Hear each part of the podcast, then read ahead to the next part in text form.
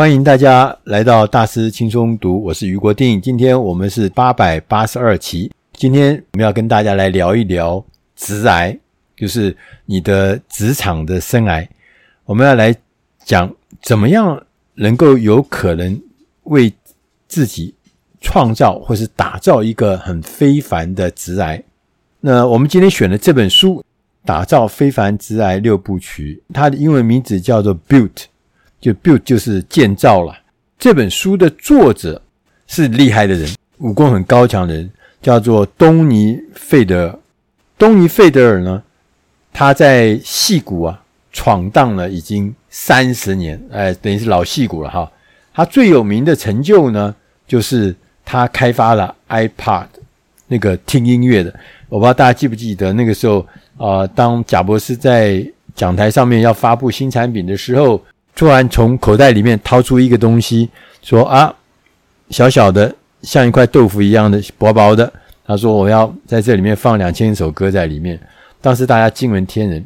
这个 iPod Pod 啊，就是今天我们的作者东尼费德尔他发明的，他带领团队创作出来的，他也。啊，创作了，因为他在曾经在 Apple 工作，他也创作了 iPhone，前面有几代的 iPhone 是他创作，Nest，还有一个人工智慧恒温控制器，哦，所以他曾经呃带的团队创作了很多到现在为止脍炙人口的一些东西，所以我说他是一个发明家，他也是一个创业家，他后来也做创投，也参与非常非常多。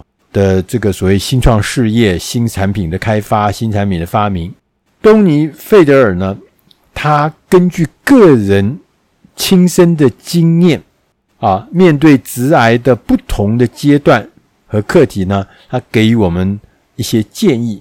所以这本书呢，它有个副标题，英文的副标题叫做《An Unorthodox Guide to Making Things Worth Making》，所以他。讲的这个东西呢，就跟一般的那个职业讲师啦、专业教授讲的不太一样。他是从这个实际的亲身经历，他分成六个章节来讲。他说，第一个章节叫做“先打造自己”，先打造你自己。第二个呢，他说要打造你的职癌、职业生涯。第三个要打造你的产品，第四个要打造你的事业。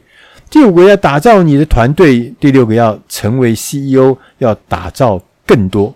所以他在不同的时期，从你刚加入这个职场，一直到最后你变成一个 CEO，变成一个公司的负责人的时候，你所面对的挑战，你应该做些什么事情，他都娓娓道来。我们来看看他讲的这六个事情。第一个事情是先打造你自己。他说，在我们那个职癌的这个。职业生涯的早期的时候，或者说我们刚刚从学校毕业的时候呢，最重要、最重要是要找到一份你有机会发挥影响力的工作。我个人非常赞同这件事情，因为我们刚刚从学校毕业或者第一个找工作的时候，其实那个找初期的时候的工作是形塑你未来会变成什么样子的一个很重要的关键。但是我们在二十几岁的时候，我们常常会找不到。安身立命之所，也不知道这个也不好，那也不对。然后这个想要的又进不去，进去了又不想要。所以呢，他说很重要的事情，你可以呢试着进一家小公司。作者说，也许可能只有三十个人到一百个人这种中小型的公司。那公司呢里面一定会有几个厉害的人物，你可以向这些厉害的人物呢学习，打造一些呢值得打造的东西，这是非常重要。当然，他也说你要去 Google 啦、Apple 啦、Facebook 这些大公司也没什么呃不好，但只是说在大公司里面，你不一定有机会能够紧跟着这些大明星在身边来工作。那他讲他自己，他自己的呃大学毕业后就进入一家公司叫通用神奇公司 （General Magic）。这家公司呢，其实以前最早的时候是从苹果分拆出来的。那所有的这些。呃，在创办这个所谓神奇公司、通用神奇公司的这个元老呢，当时都是在苹果公司里面的重要的咖、重要的角色，他们都是厉害的人物。但是呢，在当时因为没有 Internet，所以呢，他们当时他们就研发了一种东西呢，一种结合手机、结合传真机的触控式的行动电脑，但后来呢，嗯，没有成功，因为最主要是因为资金已经没有了。所以呢，虽然他没有成功，但是呢，托尼·费德尔他自己说啊，他说我在这家公司啊，通用神奇公司啊，我学到了如何打造产品，如何打造团队，和如何打造公司的概念。所以他学了很多。你看这三件事情是不是到后来影响他？产品团队跟公司，不，他一生就开始围绕这三件事。所以说，第一个工作其实真的是蛮重要。就是说，或者说第一段呢、不一定说一个工作，是可能那一段时间的所有的是形塑你后来会变什么样子的关键。要找到一个小公司，找到一些厉害的人去跟他学习。第二件事情呢，是打造你的职业生涯。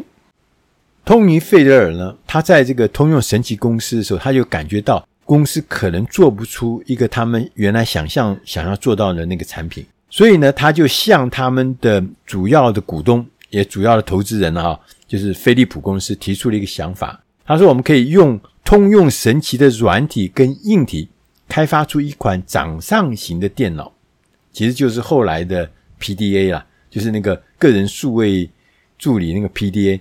我不知道大家，因为可能大家嗯嗯，在这个。”呃，二十几年前，就公元两千年的时候，呃，那个时候 PDA 曾经很流行过，就是一个掌上型的数位个人的数位助理。后来他就提出这构想之后呢，飞利浦很喜欢他的构想，就给了他一个组成了一个团队来进行开发。当时 Tony 啊，东尼他才二十五岁，我看了这一段，我吓一下，二十五岁他就可以提出这样的构想。所以在一九九七年跟一九九八年，他分别推出了掌上型电脑跟 Nino N-I-N-O 个人的数位助理 PDA。当然，在那个时候呢，在一九九七九八的时候呢，呃，卖的不好。为什么？因为大家不熟悉这个东西啊，顾客找不到这个产品，顾客也不觉得这个东西是他需要的。那 sales 店员也不懂得如何来卖这些东西，你为什么需要这个什么 PDA？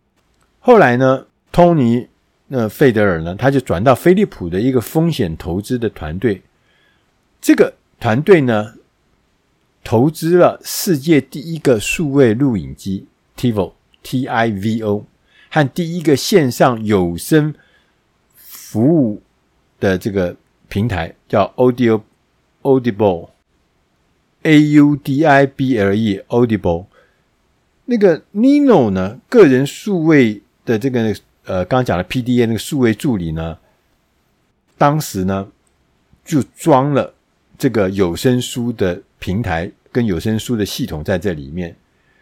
他当时 Tony 就想说：“那我这个 P D A 可以放有声书，那为什么不能够放音乐呢？”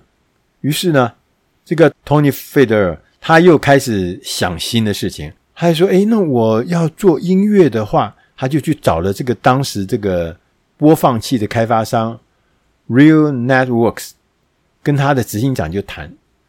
他说：我们可不可以在飞利浦的硬体设备上使用 Real Network 的技术？同时呢，他们也约了飞利浦的执行长一起来开会讨论。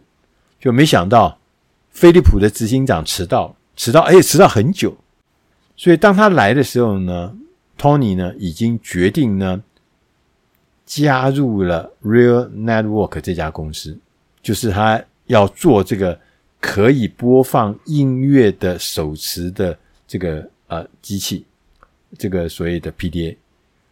但是呢，Tony 费德尔加入了 Real Network 之后呢，他很快谈了三个小时，他就就要加入嘛。进去以后发现，哦，事情比他想象的。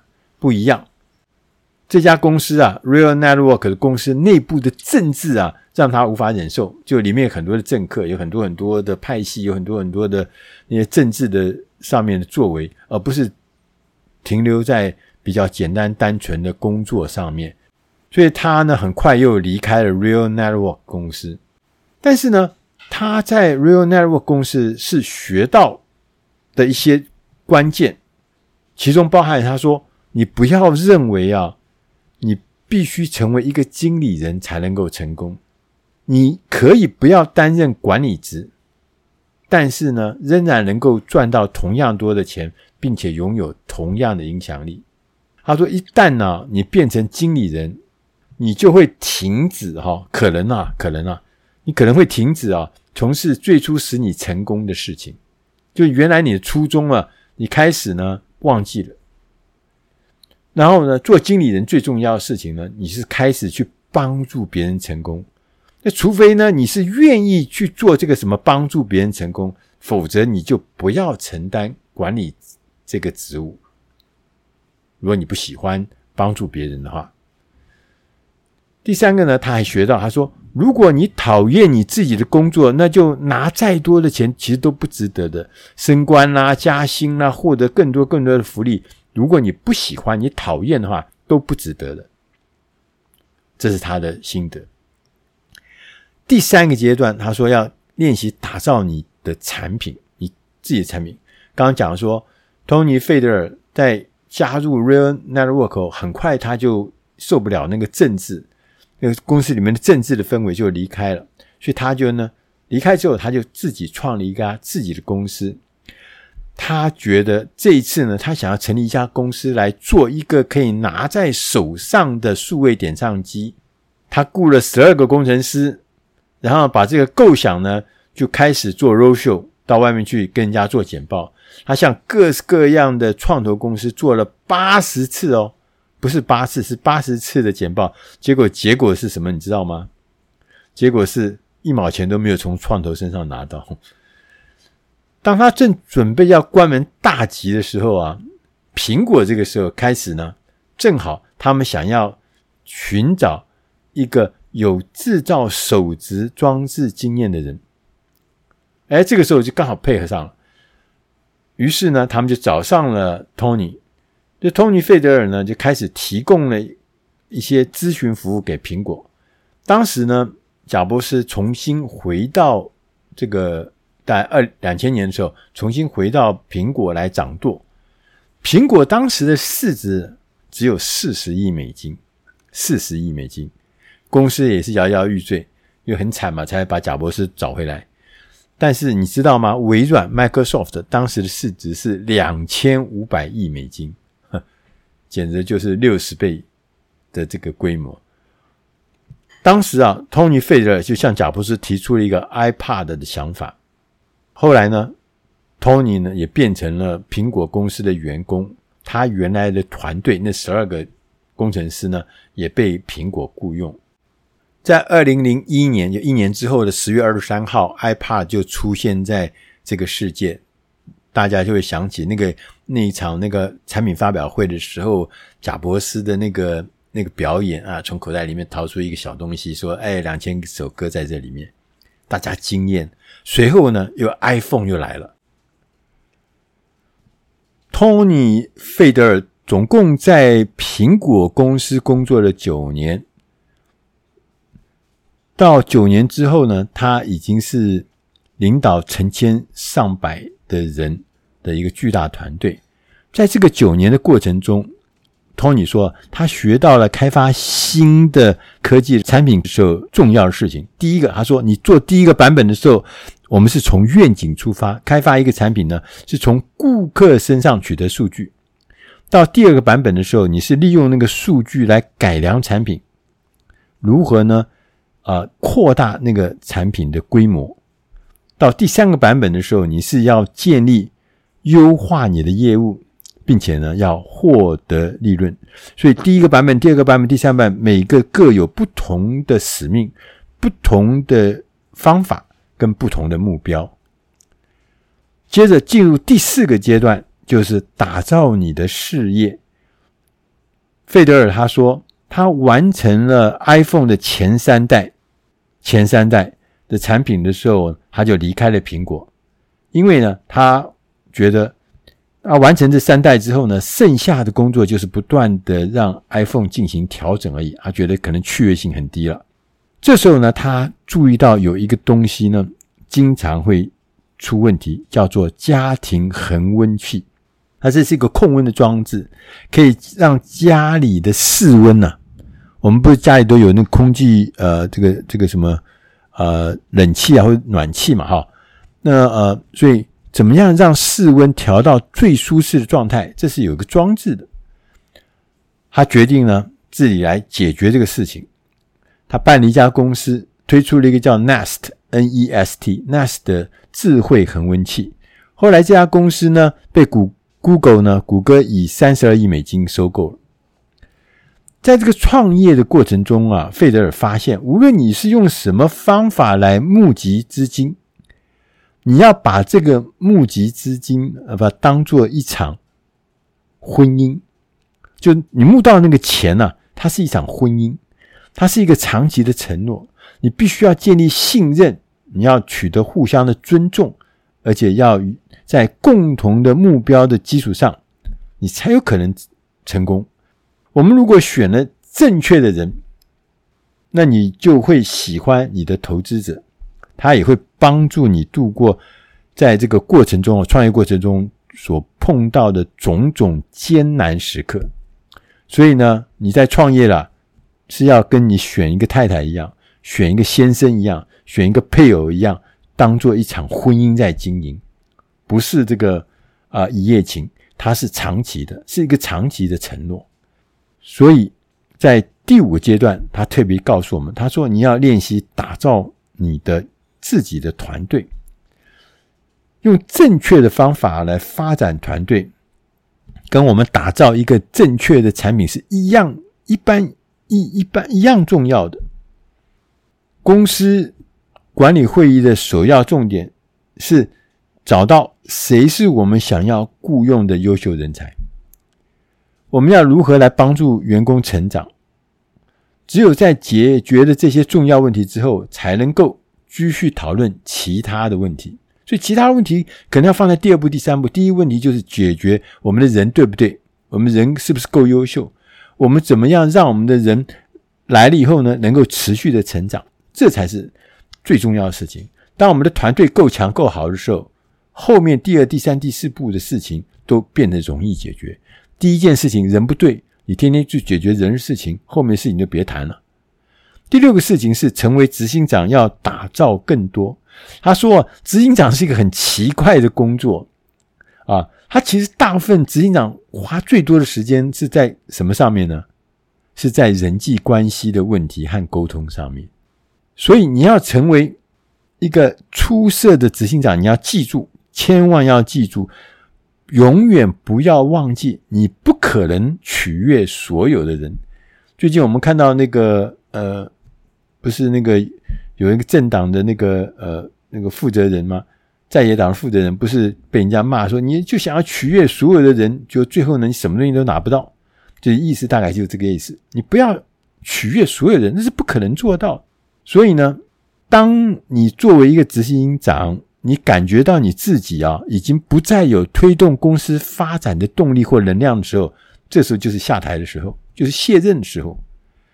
你这时候就应该要下台卸任，然后去找一个其他更有趣的事情做，让有新想法的人进来代替你。最后呢，费德尔他特别特别告诉我们，他说有两件事是最重要的，一个是产品，一个是人。产品就是我们制造的东西。我们追寻和追寻我们的构想，最终呢会把这些构想全部定义在产品上面。那这个产品也会定义我们的职涯，你到底是什么样，就透过那个产品来看出来，来反映出来。第二个重点呢，就是人，人是与你一起制造产品的人，你追随的人就可能会。定义你的人生，即使啊，我们的产品没有了，或者我们公司没有了，但是我们做的一切仍然是很重要。你可以从中学习跟成长，我们仍然有机会可以再次的尝试。同时，你也会抓住那些与你一起工作的人，就像费德尔，他仍然跟很多过去他认识的人一起工作，虽然产品会变。虽然公司会变，但是关系不会变。最后呢，费德提醒我们，他说：“这个世界啊，其实充满了平凡而中庸的公司，创造了很多平凡而中庸的废物。”他讲的好凶哦。但是呢，我们一生呢都在追求卓越的产品跟人。我，他是作者说他自己啊极其幸运，能有机会向那些最优秀的人学习。他们很大胆，他们充满热情，他们为世界带来改变。我相信每个人都应该要有这样的机会。东尼·费德尔透过这本书，他告诉我们。以上的内容是出自《大师轻松读》第八百八十二期《打造非凡直癌六部曲》。我是余国定，希望能够对你的工作或职涯都能帮上忙。你如果需要有更多的资料，欢迎大家到网络上面去搜寻《大师心中读》，然后进入第八百八十二期，上面有很多的的这个资料，文字的资料可以看。同时呢，这一期还特别有一。个呃访问的这个影音的受访的影片，呃会贴在我们的官网上面，也欢迎你去上面下载，然后来看。那是呃一个非常精彩的访问，我们这作者 Tony Feder。谢谢大家收听，我们下集再会。